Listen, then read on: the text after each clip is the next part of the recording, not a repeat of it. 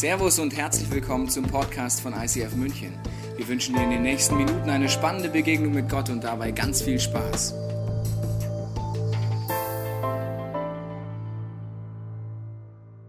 Vom Dream to Destiny, von From Dream to Destiny, vom Traum zur Bestimmung. Das ist die Serie Anfang dieses Jahres 2015. Letzte Woche haben wir gestartet und der Gedanke in der Serie ist, dass ich und wir felsenfest davon überzeugt sind, dass Gott dir, jedem Einzelnen, der heute hier sitzt, jedem Einzelnen, der es zu Hause anschaut, mehr anvertrauen will dieses Jahr. Woher weiß ich das? Ich weiß das, weil Jesus eine Einladung ausspricht, dass jeder, der mit ihm unterwegs ist, sagt er, komm, folge mir nach. Das ist ein Prozess, der hört nie auf, der hört auch 2015 nicht aus, egal ob es das erste Jahr ist, ob du auf der Suche nach Gott bist, ganz frisch mit unterwegs bist oder schon seit 240 Jahren Christ bist. 2015 heißt wieder neu nachfolgen und nicht komm, bleibe stehen. Das bedeutet, Gott hat mehr von unserem Leben und in dieser Serie geht es darum, wie ich von meinem Traum, einer Vision, die vielleicht in meinem Herzen ist, Ziele, die ich in meinem Herzen habe, hin in meine Bestimmung komme. Der Traum ist wichtig herauszufinden. Wir haben tolle Angebote in dieser Kirche, weil diese Serie wird nicht so sehr über den Traum nachdenken. Da gibt es zum Beispiel das Casson-Buch und die Predigtserie dazu, wo du darüber nachdenken kannst, vielleicht mit deiner Small Group, was ist denn der Traum, den Gott in mein Leben ge gelegt hat. Aber es geht hier darum, um die Bestimmung. Weil der Traum kann sein, ich habe äh, Ziele in meinem Leben, ich habe das Ziel, vielleicht Karriere zu machen, äh, Familie zu gründen, vielleicht äh, Schauspieler zu sein, vielleicht irgendwas Großartiges zu machen, was auch immer. Aber die Bestimmung ist wesentlich mehr. Wir beschäftigen uns mit Josef. Dieser junge Mann hat mit 17 zwei Träume. Und diese zwei Träume ist er davon überzeugt, dass die von Gott sind. Sie sind auch von Gott. Und er sieht so einen kleinen Puzzleteile von seiner Bestimmung. Ich habe dir eine Veranschaulichung mitgebracht, um dir zu zeigen, dass es einen großen Unterschied zwischen Traum und Bestimmung gibt. Er hat den Traum, dass seine Brüder sich vor ihm niederwerfen werden. Und er denkt, das ist super, da freue ich mich drauf. Seine Bestimmung ist aber viel, viel mehr wie diese Puzzleteile. Und zwar die Situation, wenn seine Brüder eines Tages vor ihm niederfallen werden, wird es die Situation sein, die ihn am meisten herausfordern wird, die ihn am meisten challengen wird, seine Bestimmung wirklich anzunehmen, nämlich zu vergeben. Seine Bestimmung ist aber viel, viel mehr als dieses kleine Puzzleteil. Zum Beispiel hat er die Aufgabe, dem mächtigsten Mann der damaligen Zeit, dem Pharao, Gott näher zu bringen, eine Gottesbeziehung näher zu bringen, ihm zu helfen, Jesus kennenzulernen. Darüber hinaus wird er vielen Menschen helfen, Träume zu deuten. Das heißt, die haben nicht nur Träume im Leben, sondern er hilft ihnen, eine göttliche Auslegung von diesen Träumen zu bekommen und diesen Gott besser kennenzulernen. Er wird die größte Katastrophe der damaligen Zeit, eine riesige Hungersnot von sieben Jahren vorbereiten und Millionen von Menschen vor dem Hunger retten. Darüber hinaus wird er sehr mächtig werden. Er wird der zweitmächtigste Mann der damaligen Zeit werden, der Stellvertreter des Pharaos. Und diese Macht gibt ihm Gott, um Gutes zu tun viele, viele Menschen zu retten, nicht nur vom Hungerstod, sondern auch in der Ewigkeit zu helfen, die Zeit, diesen Gott kennenzulernen. Darüber hinaus wird er dafür sorgen, dass innerliche Gefängnisse aufbrechen von diversen Menschen in seiner Umgebung. Und er wird dafür sorgen, dass das Volk Israel, das damals knackige 70 Personen groß war, als Flüchtlinge nach Ägypten kommen können und so überhaupt überleben. Das heißt, Gottes Heilsplan wird er sicherstellen und noch vieles, vieles, vieles, vieles, vieles mehr, wo mir jetzt die Zeit fehlt, dir das alles zu erklären. Ich möchte möchte mir nur zeigen, sein Traum, den er am Anfang hatte, war ein Mini-Puzzleteil. Ein Mini-Ausschnitt von dem, was Gott wirklich mit ihm vorhatte. Gott gibt uns so ein Puzzleteil mit dem Ziel, dass wir loslaufen. Meistens ist es ein Part, der sehr stark noch von unserem Ego geprägt ist, wo wir denken, ja, das ist ein gutes Ziel. Unterwegs fängt Gott an uns zu arbeiten und der Josef fängt mit 17 an und wird zehn Tests durchgehen.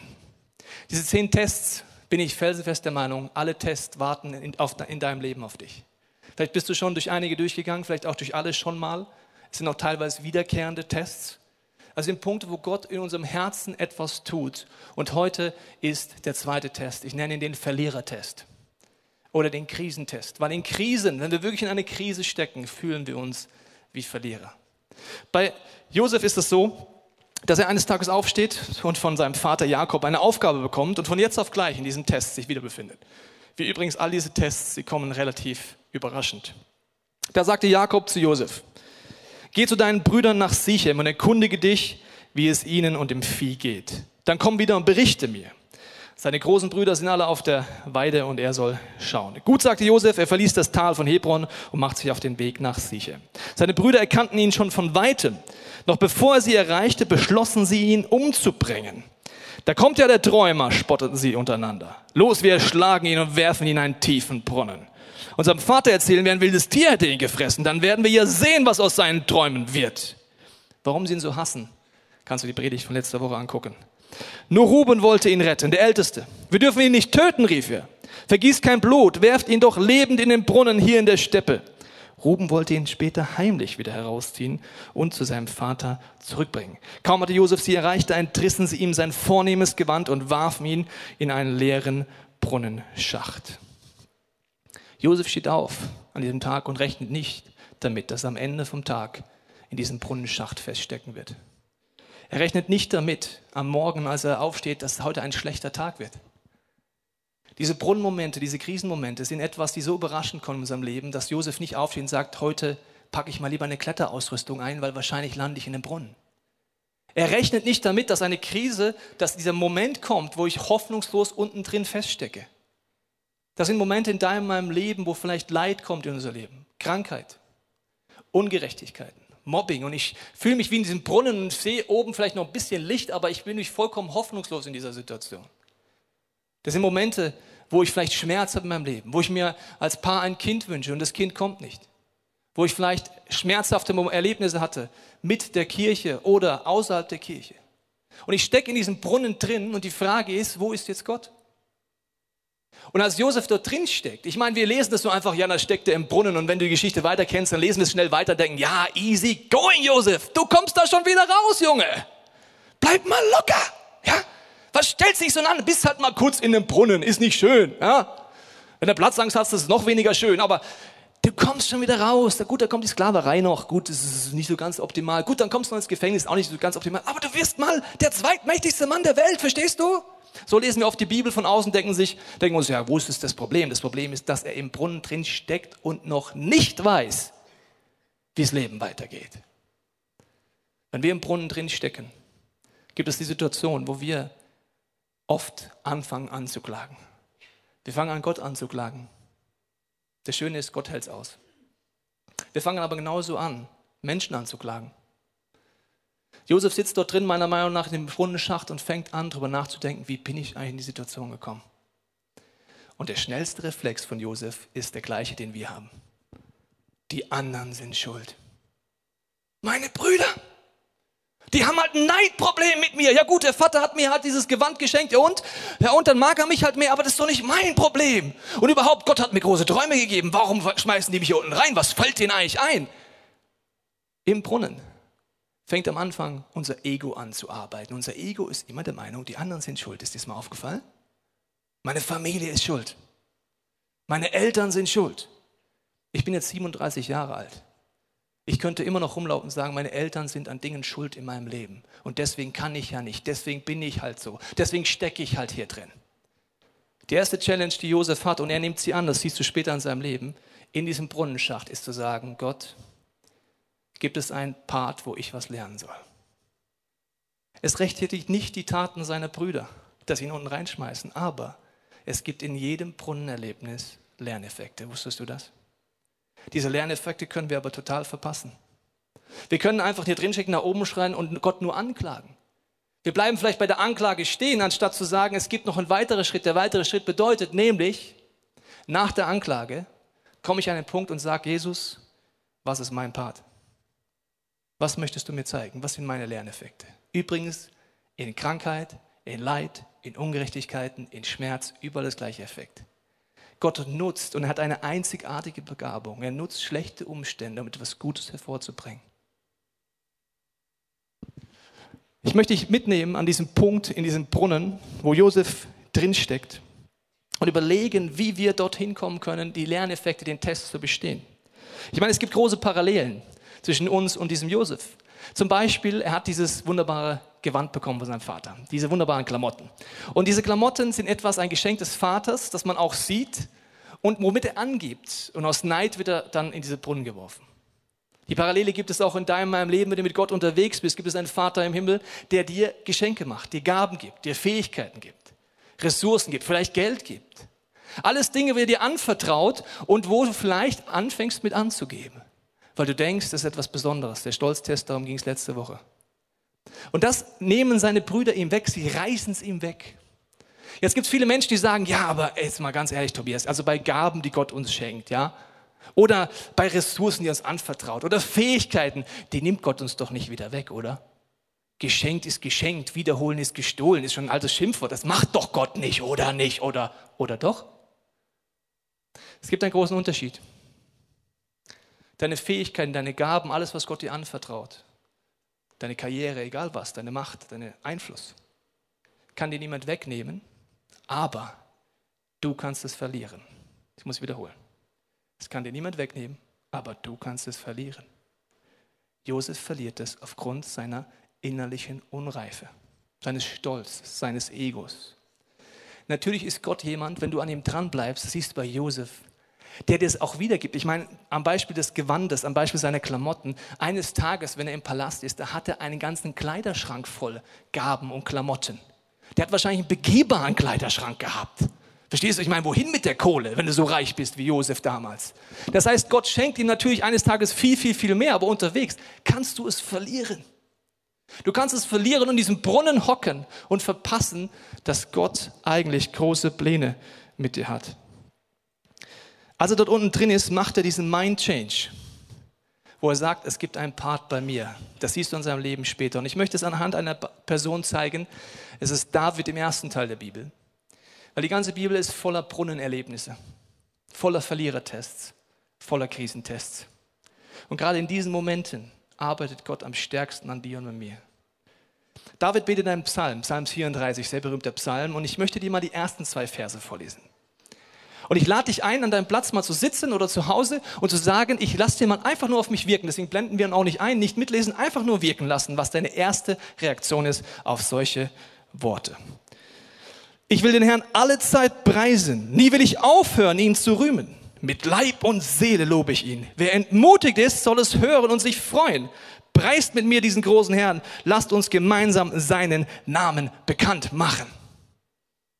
Und was ist deine erste Assoziation? Wenn du im Brunnen steckst, denkst du, shut up. Wenn du gerade in der Krise bist, denkst du, was will denn der Vogel? Jetzt fängt er an mit Preisen und Rühmen und wer entmutigt ist soll. Also wenn du im Brunnen drin steckst, dann kannst du das fast nicht hören, dass jemand sowas betet. Wenn du gerade Happy Clappy Zeit hast, denkst du, ja, recht hat er. Schade, dass wir nur drei Songs am Anfang haben. Ich freue mich schon auf die Songs am Ende der Predigt. Dann können wir wieder preisen und rühmen. Das Setting, wo er diese zwei Verse macht, ist eine Einleitung. Und das sind die Lerneffekte von einem der tiefsten Brunnenerlebnisse, die David jemals hatte. Ich lese mal mit dir weiter, was als nächstes geschieht. Als ich den Herrn um Hilfe bat, antwortete er mir und befreite mich von meinen Ängsten. Warte mal, gerade eben erzählte noch Loben, Rühmen, Preisen. Der hatte Angst. David hatte Angst. Also es bedeutet Zukunftsangst, Versorgungsangst, Angst vor Krankheit, Angst davor, keinen Partner zu finden, Angst, kein Kind zu kriegen, Angst vor dem Islam, Angst vor. Der hatte Angst. Ja, der hatte Angst. Und er beschreibt, dass Gott ihn befreit hat aus diesen Ängsten. Das heißt, ein gläubiger Mann Gottes, ein Mann, wo er sagt, das ist ein Gott, ein Mann nach meinem Herzen, hatte Ängste. Hast du es verstanden? Das ist ganz wichtig, dass wir das verstehen. Weil sonst projizieren wir in Menschen in der Bibel rein, ja, die sind einfach so easy going, die rühmen und preisen halt alle Zeit. Wo er das schreibt, ist kurz nach einer Situation, wo er sich verrückt gestellt hat vor Abimelech. Er hat Speichel in sein Bad laufen lassen, weil er so eine Angst hatte, dass er gleich getötet wird, wenn rauskommt, dass er der König David ist. Also war es so krass geschauspielt, dass der König Abimelech irgendwann sagt, nimm den weg, da braucht es ja eine Zwangsjacke, auf Deutsch gesagt. So verrückt stellt er sich, weil er Angst hat, gleich zu sterben. Also, ich weiß nicht, ob du so eine Situation schon mal hattest. Dass du dich sabbernd verrückt hinstellst, nur dass sich nicht jemand gleich abknallt. Okay, von der Angst redet er jetzt. Und diese Angst, das ist das in dem Setting, wo es für ihn kein Widerspruch ist, Gott zu loben, zu rühmen und nicht entmutigt zu sein. Ja, wie jetzt? Wie geht denn das? Wir lesen mal weiter. Wer zum Herrn aufstarrt, schaut, der strahlt vor Freude. Und sein Vertrauen wird nie enttäuscht. Hört sich wieder total schön und sympathisch ein. Ich war am Ende da schrie ich zum Herrn. Hast du schon mal zu Gott geschrien? Ich meine jetzt wirklich schreien. Hast du ihn wirklich schon mal angeschrien? Dann weißt du, von was David jetzt redet. Dann bist du wirklich im Brunnen angekommen. Weißt du, was ich schockierend finde? Wie viel in meinem und deinem Leben passieren muss, bis wir Gott anschreien. Also anschreien um Hilfe. Wie viel passieren muss, vielleicht an Leid, an Krankheit, an schwierigen Situationen, dass ich die Bibel wieder aufschlage. Wie viel Mobbing, schlechten Erfahrungen oder Missbrauch passieren muss, bis ich sage, ich fange jetzt mal wirklich jeden Tag an, Gott zu suchen. Weißt du, was mein Ergebnis ist? Nach 37 Jahren Lebenserfahrung. Achtung, zusammengefasst in einem Satz. Kannst du mitschreiben und auf Facebook posten, wenn du willst, oder auf Twitter oder Instagram. Wir Menschen sind dumm. Kannst posten, kannst jetzt gleich posten, ich bin nicht beleidigt, wenn du es jetzt postest. Wir Menschen sind dumm. Was meine ich damit? Was, warum brauchen wir immer wieder Schreckmomente, schwierige Momente, Leidmomente, Krankheitsmomente, Leidmomente, Brunnenmomente, um uns zu besinnen, was wirklich wichtig im Leben ist? Warum brauchen wir das? Ich meine, überleg dir mal, es gäbe kein Leid in dieser Welt. Wie würde diese Welt aussehen? Ziemlich wie Deutschland, nur noch, noch oberflächlicher. Je mehr es in deinem Leben gut läuft und je mehr es in deinem Land gut läuft, desto oberflächlicher werden Menschen, desto liebloser werden Menschen, desto unbarmherziger werden Menschen, weil bei mir läuft's. Weil du Loser weißt auch nicht, glaub halt mal, dann bist du nicht mehr krank, was ist los mit dir? Meine Ehe ist gut, warum haben alle Eheprobleme? Was sind das für Vollpfosten? Das heißt, du wirst irgendwie immer härter. Habgier nimmt übrigens zu im Segen. Destruktive Verhaltensweise. Wir sind im Konsumrausch drin und sind so richtig oberflächlich in unserem schönen Deutschland. Das siehst du in Momenten, dass wir zig Milliarden für Konsum ausgeben, aber innerlich null glücklich sind. Das heißt, es dreht sich immer weiter hoch. Und wenn dann ein Brunnenmoment kommt, so schmerzhaft der auch ist, in diesen Momenten fangen wir an, darüber nachzudenken, hält das wirklich in meinem Leben? Sind die Prios, die ich da am Hamsterrad Karriereschritte mache, wirklich das, wo ich mit 80 zurückbringe und sage, das hat sich gelohnt? Erst im Brunnen. Ich merke, Gott hat sich das schon gut ausgedacht. Das hört sich jetzt vielleicht für dich hart an. Dass hier auch noch Leid gibt. Du bist nicht im Paradies. Ich wiederhole es dir gerne dreimal jetzt. Du bist nicht im Paradies auf dieser Erde. Du bist nicht im Paradies auf dieser Erde. Du bist nicht im Paradies auf dieser Erde. Hier gibt es Leid, Ungerechtigkeiten, Krankheiten, Mobbing. Das Programm, komplette Programm. Und Gott sagt nie, dass das dir nie passieren wird.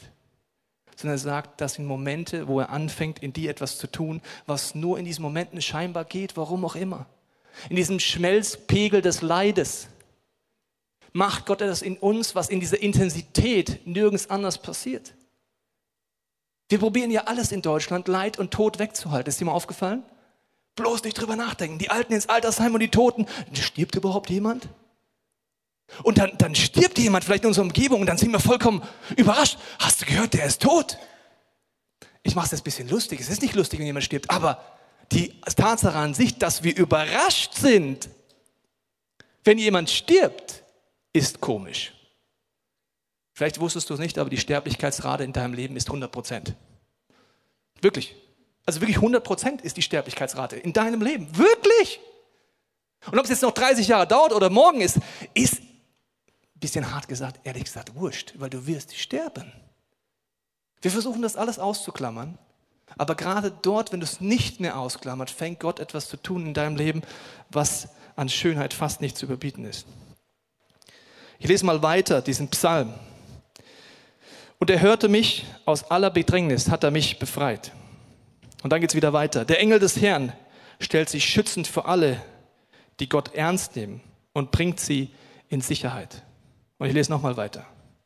Probiert es aus und erlebt selbst, wie gut der Herr ist. Glücklich ist, wer bei ihm Zuflucht sucht, begegnet dem Herrn mit Ehrfurcht. Alle, die hier zu ihm gehört. Ehrfurcht ist so etwas, was wir gerne überlesen. Genauso wie das nächste. Wenn man ihn ernst nimmt, muss man keinen Mangel leiden. Und dann geht es noch weiter mit kräftigen Löwen und so weiter. Hier sind zwei Hinweise von einem Mann, der sagt, dass man keinen Mangel leiden muss. Dazu musst du wissen, wenn du das Leben von David nicht kennst, dass er nicht unsere Definition von Mangel hat. Dieser Mann hat eines seiner Kinder verloren. Dieser Mann wurde verfolgt. Dieser Mann hat in Höhlen gehaust. Dieser Mann wurde vom eigenen Sohn mit dem Tode bedroht. Dieser Mann war in Situationen, die hoffnungsloser gar nicht mehr gehen. Dieser Mann wurde vom damaligen König und einer ganzen Armee verfolgt. Und er sagt, wenn du Gott vertraust, ihn ernst nimmst und Ehrfurcht hast, hast du keinen Mangel. Wie? Wir denken doch, Mangel ist immer Geld, Schöne Frau, schöne Kinder oder schöner Mann, je nach Tag schlecht, ne? Das ist doch kein Mangel. Er ist von einem Mangel der Rede, der hier drinnen ist. Er ist der Meinung, selbst in den größten Brunnenschachten deines Lebens kannst du Erfüllung haben in dir. Das ist eine Perspektive, die ist anders. Und hier steht Ehrfurcht. Ehrfurcht vor Gott heißt, dass ich ihn ernst nehme. Gott redet immer wieder davon, es gibt Krisen in deinem Leben. Und es gibt Momente, wo du nicht mehr weiter weißt. Und es bedeutet, dass du in den Momenten einfach dich an Gott festklammerst und sagst, ich nehme dich ernst. Zum Beispiel, wenn Gott sagt, schlag die Bibel auf, dann schlage ich sie wirklich auf. Wenn er davon redet, die Gebote ernst zu nehmen, zu beten und Gemeinschaft zu haben, dann mache ich es wirklich. Und weißt du, was mich frustriert in deinem und in meinem Leben? Dass wir oft zu lange warten, bis wir es tun. Wenn du auf die Krise wartest, um anzufangen, Gemeinschaft zu leben, zum Beispiel eine Small Group. Letztendlich erlebe ich eine junge Frau, die nach dem Gottesdienst zu mir kommt und vollkommen verzweifelt ist, weil sie von jetzt auf gleich in diesem Brunnenschacht ist. Sie ist seit Jahren in dieser Kirche und dann frage ich sie, hast du eine Small Group? Nein. Hast du Freunde, mit denen du ehrlich bist, wo du einfach jetzt durchgehen kannst? Nein. Warst du schon mal auf dem Get Free Weekend? Hast du schon mal erlebt, wie Gott heilen und verändern kann? Nein. Und weißt du, was ich dann innerlich gedacht habe? Dann jetzt viel Spaß.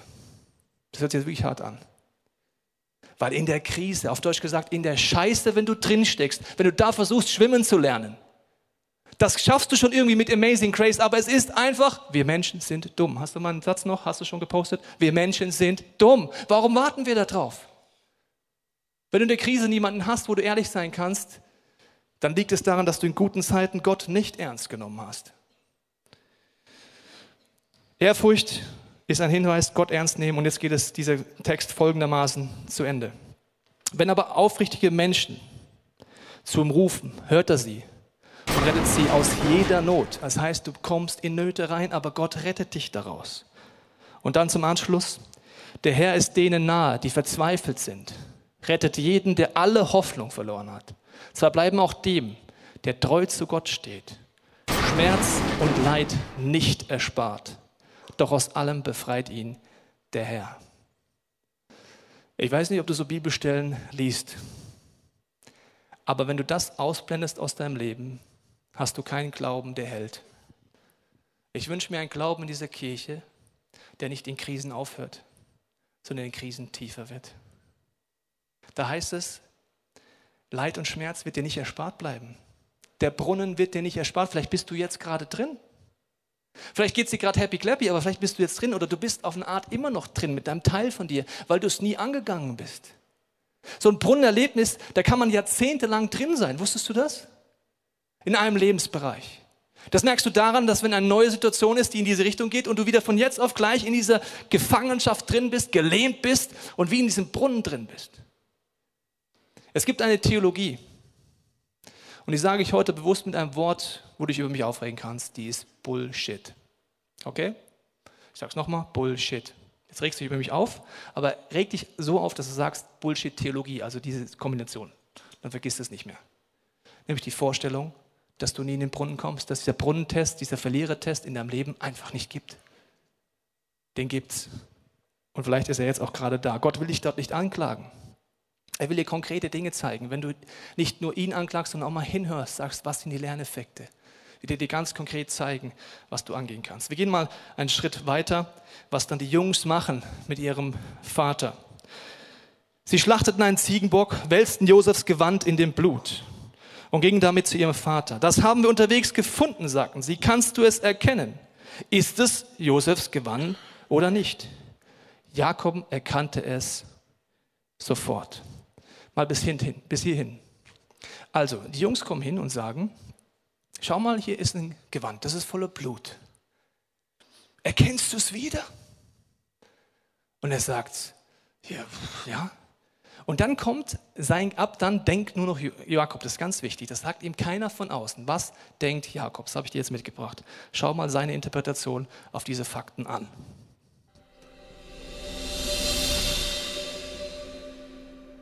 Wer gibt ihm diesen Gedanken? Die Söhne? Jemand anders? Nur er selber. Stimmt's? Nein. Es ist eine Lüge. Es ist eine Projektion. Er hat hier wie ein Beweisstück vor sich. Ah ja, das ist Josefs Gewand, das ist voller Blut. Und dieses Beweisstück kommt eine teuflische Lüge in sein Leben. Aha, er ist tot.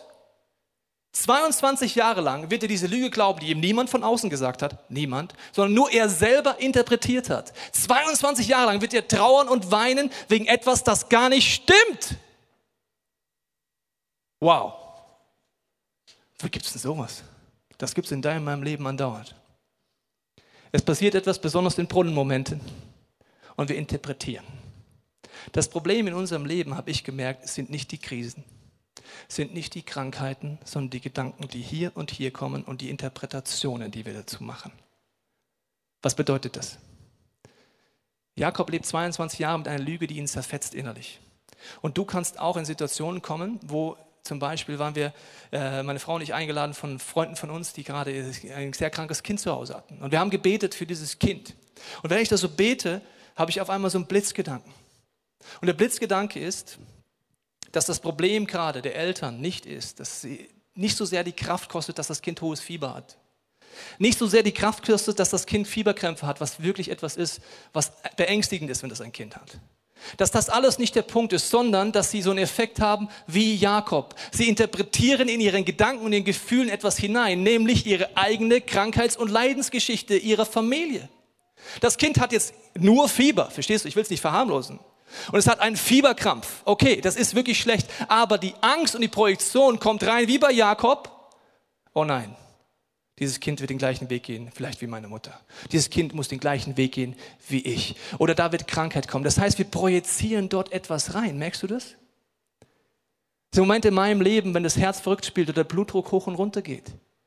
Dann kommt das Anstrengende ist nicht, dass in diesem Moment mein Herz unruhig ist. Das Anstrengende ist nicht, dass in diesem Moment mein Blutdruck oben ist. Das Anstrengende ist meine Projektion, meine Ängste. Ah ja, schau, das hat mein Vater auch gehabt. Ah ja, schau, hoher Blutdruck. Ja, schau, wie deine Mutter gerade lebt. Ja, so wirst du auch enden. Projektion. Lügen. Der Teufel wird dir immer Beweisstücke hinlegen, die du falsch interpretierst. Bei Jakob ist es dramatisch. Dieses Beweisstück wird ihn 22 Jahren gefangen halten in seinem Brunnen. Dabei ist dieses Beweisstück kein Beweisstück zum Tod, sondern zum Leben, dass sein Sohn ist von Gott vorher weggeschickt worden, dass er eine Hungersnot mit verhindert und dass er 22 Jahre später seinen Sohn wiedersehen wird und gerettet werden wird durch seinen Sohn. Das heißt, er hätte, wenn er seinen Gedanken und seine Gefühle von Gott geprägt werden, 22 schöne Jahre leben können. So hat er 22 Jahre beschissen gelebt, auf Deutsch gesagt. Mit einer Lüge. Vielleicht ist es bei dir der Gedanke in Krankheit die Diagnose, die du bekommen hast, dass du denkst, ja, ja, stimmt, daran werde ich jetzt sterben.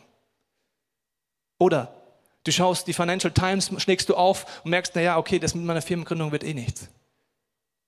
Oder eines der größten Lügen ist folgende. Du bist verheiratet und denkst, ich habe den Falschen. Ich habe die Falsche. Diese Beweisstücke wird der Teufel dir täglich unter die Augen halten, wie dieses blutige Gewand. Wenn dein Herz und dein Kopf nicht von Gottes Ideen durchdrungen bist, fängst du es an zu glauben. Wir sind so anders, denkst du dann vielleicht. Ja, logisch. Aber stell dir mal vor, dein Partner wäre genau wie du. Willst du denn mit dem verheiratet sein wollen? Nee. Also ganz ehrlich, würde ich nicht wollen. Also einmal ich reicht in unserer Ehe. Und zum Glück ist meine Frau anders, kom komplett anders. Und am Anfang bist du verliebt und denkst du, wow, wir sind so gleich. Süß ist immer verliebte Pärchen. Das ist immer so süß von außen. Ja, die denken wirklich, sie sind seelenverwandt. Die glauben ernsthaft, die sind seelenverwandt. Das ist wirklich Comedy. Das ist wirklich Comedy. Und dann lebst du die paar Monate oder paar Jahre später, sagst du, also seelenverwandt habe ich das gesagt, hat er gesagt. Oder also, seelenverwandt sind wir nicht. Wir sind so unterschiedlich. Ja, logisch. Gott ernst nehmen heißt, diese Lüge nicht zu glauben. Was prägt dich dann? Wenn du die Bibel nicht anfängst, oft aufzuschlagen, hat es der Teufel ganz einfach, dir Lügen und Projektionen einzureden. Und du kannst über Jahrzehnte lang in deinem Brunnen drin bleiben. Es kann bei dir etwas anderes sein, Partnersuche, irgendetwas und du kommst nicht raus. Der Zweck der Grube ist, dass Gott und uns arbeiten möchte in diesem Test. Wenn du gerade in keiner Grube drin bist, kannst du überlegen, wie bereitest du dich in guten Zeiten vor? Und wie willst du Menschen in deiner Umgebung helfen, die gerade in der Grube drin sind? Weil was du dort brauchst, ist Gemeinschaft, wo man ehrlich sein kann. Da brauchst du andere Leute, die für dich glauben. Und diese ganzen Stellen von David heißen für mich, ich war in meinem Leben schon und ich werde in meinem Leben noch in Situationen kommen, wo ich keine Hoffnung mehr habe, wo ich Angst habe, wo ich zu Gott schreie, wo ich denke, Gott ist tot. Aber genau dann wird er mich retten. Und das Ergebnis wird sein, dass mein Herz und mein Charakter auf einem komplett anderen Level sein wird. Hiob ist ein Mann, im ersten Teil der Bibel erlebt sehr, sehr viel Leid. Und in diesem Leid lernt er Gott auf eine vollkommene Art, neuen Art kennen. Er bleibt nicht in seiner Klage stehen, sondern hört auch hin und sucht diesen Gott. Die ganzen Theologien stimmen in seinem Leben nicht. Er hat nichts falsch gemacht oder so etwas. Aber er lernt Gott ganz tief kennen und hat ganz viel falsche Gottesbilder. Und am Ende sagt er, ich kannte Gott nur vom Hören sagen, aber jetzt habe ich ihn wirklich kennengelernt. Das passiert in jedem einzelnen Brunnenmoment deines Lebens. Ich habe dir gesagt, diese Brunnenmomente kommen von jetzt auf gleich. Und ich möchte dir folgendes Schockierendes noch mitgeben am Ende. Du kannst dich gemütlich einrichten in einem Brunnen, weil du es gar nicht anders kennst. Vielleicht bist du ja seit Jahrzehnten verletzt von einer Situation, Jahrzehnten der Meinung, dass in der Familie etwas falsch gelaufen ist. Das kann auch sein. Vielleicht trägst du auch in der Kirche Sachen hinterher, seit vielen Jahren. Das heißt, du bist noch hier drin. Gott hat dir nie versprochen, dass du nicht verletzt wirst. Er hat dir nur versprochen, dass er mit dir durchgeht und dich stärken wird. Mein Wunsch ist, dass du heute diesen Sonntag nutzt, um mit Gott ehrlich zu werden. Zu schauen, wo steckst du gerade drin und auch die Frage zu stellen, Gott, fang an, mir Dinge zu zeigen, was mein Anteil ist. Fang an zu zeigen, was ich lernen kann. Mein Wunsch ist, dass wir die nächsten Minuten nutzen. Und ich möchte jetzt beten und dich einladen, wenn du magst, in deinem Herzen mitzubeten, dass Gott dir ein Angebot macht. Und er wird es dir machen. Und dann kannst du überlegen, wie du darauf reagieren willst. Wenn du magst, schließ mit mir gemeinsam die Augen. Vater, ich danke dir, dass du jede Person kennst. Du siehst die Brunnenerlebnisse jetzt in diesem Raum. Zu Hause am Fernseher. Du siehst die Traurigkeit, die Hilflosigkeit. Du siehst aber auch die ganzen Projektionen in unserem Leben. Ich bete, dass du uns anfängst, deine Perspektive zu zeigen, dass wir nicht wie Jakob 22 Jahre eine Lüge glauben. Heiliger Geist, komm mit deiner Gegenwart, mit deiner Wahrheit und zeig uns, wo wir Lügen angenommen haben, wo wir projizieren, wo Situationen vielleicht gerade deswegen anstrengend in unserem Leben sind, weil wir göttlich, äh, teuflische Beweise für göttlich nehmen und anfangen, dir zu misstrauen. Heiliger Geist, zeige uns jetzt in der Stille, welcher Schritt für uns dran ist.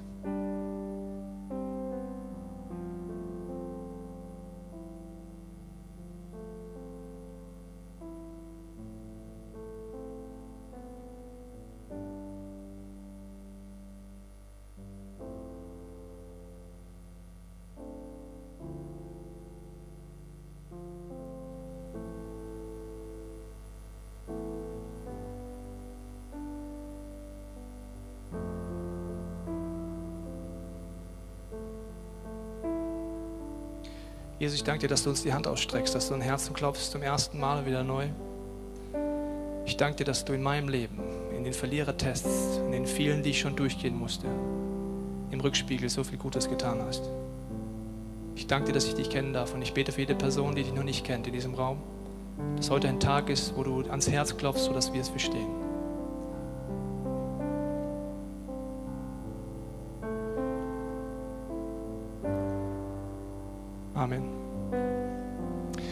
Ich möchte dich einladen, die nächsten Minuten zu nutzen, dich nach diesem Gott auszustrecken.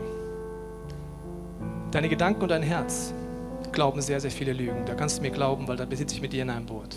Wenn du jetzt die Zeit nutzt, wird Gott anfangen, dir Dinge zu zeigen. Es sind die Interpretationen in uns, die das Leben anstrengend machen. Und wenn ich, ich möchte mit einem Bild schließen. Wenn du gerade im Leid oder im Brunnen drin sitzt, denkst du, nichts geht vorwärts, vielleicht hast du gar keine Kraft mehr gerade dann bist du wirklich im Brunnen angekommen. Mir hilft folgendes Bild in meinem Alltag, wenn ich öffentlich mit den Verkehrsmitteln fahre, sind Rolltreppen. Am liebsten mag ich die am Stachus, die ist sehr, sehr, sehr lang.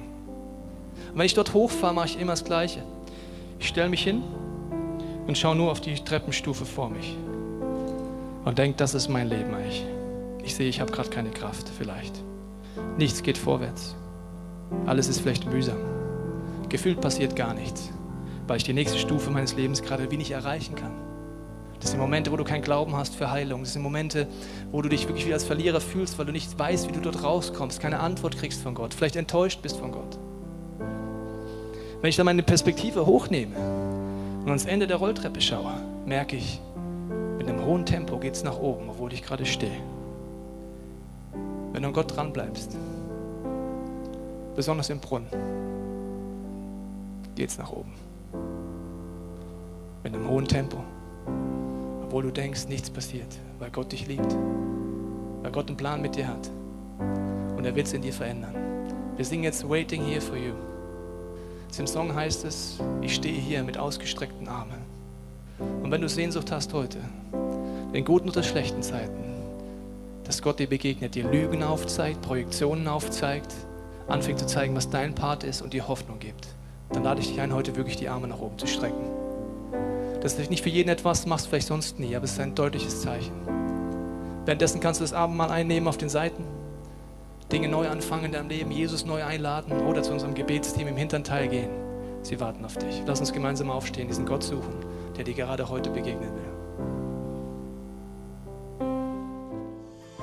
Wir hoffen, dass dir diese Predigt weitergeholfen hat. Wenn du Fragen hast, kannst du gerne an info at icf-moenchen.de mailen und weitere Informationen findest du auf unserer Homepage unter www.icf-moenchen.de.